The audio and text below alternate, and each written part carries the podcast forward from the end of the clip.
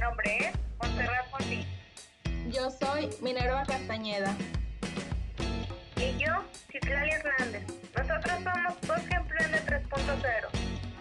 Somos estudiantes de la licenciatura en Negocios Internacionales y hemos creado este podcast especialmente para ti. En nuestro programa podrán escuchar sobre experiencias y aprendizajes de mujeres de Colima y sus alrededores que han emprendido un negocio.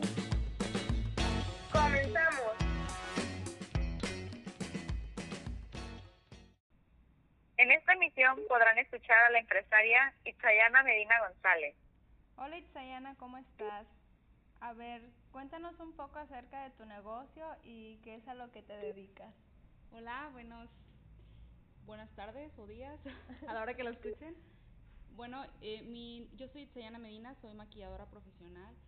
Mi empresa lleva mi mismo nombre. Nosotros somos una empresa prestadora de servicios, realizamos maquillajes sociales de novias quinceañeras. Eso es nuestra especialidad. Muy bien, muy interesante. Muy bonito que maquilla. Gracias, gracias. Ahora cuéntanos por qué decidiste comenzar con esta empresa en particular, este negocio, vaya. Ok, a mí desde siempre me había gustado el maquillaje. Comencé eh, con la fotografía. Me gustaba mucho la fotografía cuando estaba chiquita, desde que iba en secundaria y prepa. Y comencé también maquillando a mis amigas para hacer sus sesiones de fotos y todo eso. Ese fue mi primer acercamiento al maquillaje. Cuando entré a la universidad dejé completamente el maquillaje de lado, me concentré en mis estudios. Después inicié el servicio social y eh, yo estudié nutrición. Soy también nutrióloga de profesión, pero decidí no ejercerlo en este momento. Eh, comencé servicio social, como les digo, era un año completo de servicio social. Yo no tenía mi cédula profesional, no tenía pues ningún amparo para poder trabajar como nutrióloga, entonces decidí comenzar a maquillar. Y ahí fue cuando yo inicié mi trabajo más formal de maquilladora. Comencé también a formarme aproximadamente en 2016 fue que yo tomé mis primeros cursos de maquillaje profesional, pero realmente yo vengo maquillando desde hace aproximadamente unos 10 años, podría decirse, desde que tenía como 15, 16. Entonces, así fue como inicié yo con mi negocio de maquillaje, maquillando mi casa, maquillando a mis amigas, la verdad sin, sin ningún este sin ninguna herramienta profesional ni para nada, solamente con lo que yo tenía así a mi alcance. Y ahorita pues ya han cambiado mucho las cosas, pero así fue como empecé mi negocio. Pues qué padre, eh, porque ahora sí que cuando algo te apasiona, pues la verdad sientes el interés de dedicarte a eso. Así es. Pues, qué interesante. Sí. Tomando en cuenta desde el momento en que tu empresa fue creada, ¿cuál es el momento de éxito que te llena más de orgullo y por qué? Bueno, hay, hay muchos momentos que me llenan de orgullo. Yo creo que uno de los más importantes fue al inicio de, de, de la creación de mi empresa, fue cuando pude abrir mi propio salón. Eso fue un parteaguas para que la gente comenzara a verme de una manera más profesional. No es lo mismo hacer las cosas en tu casa que ya hacerlas de una manera más presencial, ¿no? Que la gente te vea, que, perdón, que pase y, o sea, vea tu local y todo eso creo que fue una parte importante eh, en el despegue de mi carrera. Creo que a partir de ahí fue cuando yo empecé a comenzar a tener más clientes, a llegar a muchísimas más personas. Creo que ese fue uno de los momentos más importantes en mi carrera. Mm, qué bueno, y pues creo que el trabajo habla por sí solo, ¿no? Este, si hay un buen trabajo, entonces este, así poco a poco fue creciendo y qué bueno. Creo que eres muy buena maquillista. Creo que he escuchado a Mine decirlo, ¿eh? ya te toca venir para acá. y ahora cuéntanos cuáles son las barreras que ha enfrentado al estar a cargo de su empresa y si alguna de ellas cree que se deba por el hecho de ser mujer. Ok, creo que mi principal barrera he sido yo misma. Desde que nacemos, estamos, eh, nuestros papás nos inculcan a que debemos estudiar, a que debemos seguir un patrón. Yo, por ejemplo, para mí fue muy difícil decirle a mi mamá que no me iba a dedicar a lo que estudié en mi carrera. Yo sentía de cierta manera que iba a defraudar a mi familia por el hecho de no, de no, este, sí, de no dedicarme a lo que había estudiado. Mi mamá me decía, oye, cuatro o cinco años de universidad perdidos.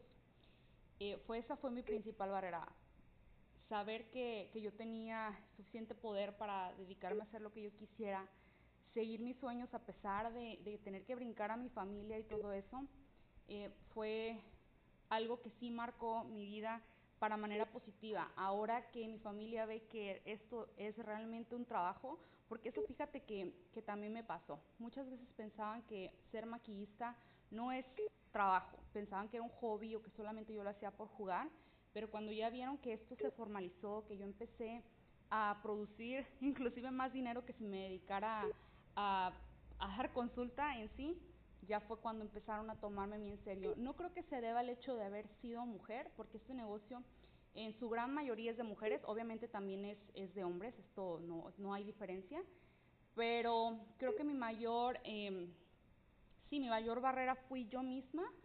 Uh, duré mucho tiempo para creérmela, para sentirme que yo eh, era una mujer trabajadora independiente y ahora que lo he logrado, la verdad me siento muy orgullosa de haber tomado esa decisión. Sí, pues actualmente los estereotipos están muy marcados y pues como que salir de ellos es un poco muy difícil. Y pues efectivamente pues tu negocio pues no afecta el hecho de ser mujer porque pues como dices tú pues ahora sí tu clientela en su mayoría son mujeres verdad bueno ahora cuéntanos Ixayana si alguna vez has estado en números rojos. Y si es así qué te ayudó a superar la situación bueno, así como en números rojos, vaya, no, pero al principio, como yo les comentaba, pues yo inicié sin ningún peso, entonces obviamente tuve que pedir un préstamo y ese préstamo para mí era inmenso. Yo tuve, o sea, la fortuna de tener personas cerca de mí que siempre me guiaron, que ya sabían un poquito más acerca de los negocios eh, y que me pudieron llevar de la mano por ese camino que es es complicado, es hermoso tener tu propio negocio, pero la verdad sí es algo complicado, es diferente. Tú no nada más trabajas 8 horas al día, trabajas 24 horas porque a veces a las 11, 12 de la noche están hablándome. Entonces tú tienes que saber que es arduo el, el trabajo que vas a hacer, vas a tener muchas, muchas recompensas, mucho tiempo libre, vas a hacer tu dueña de tu tiempo, vaya, pero también vas a trabajar mucho más.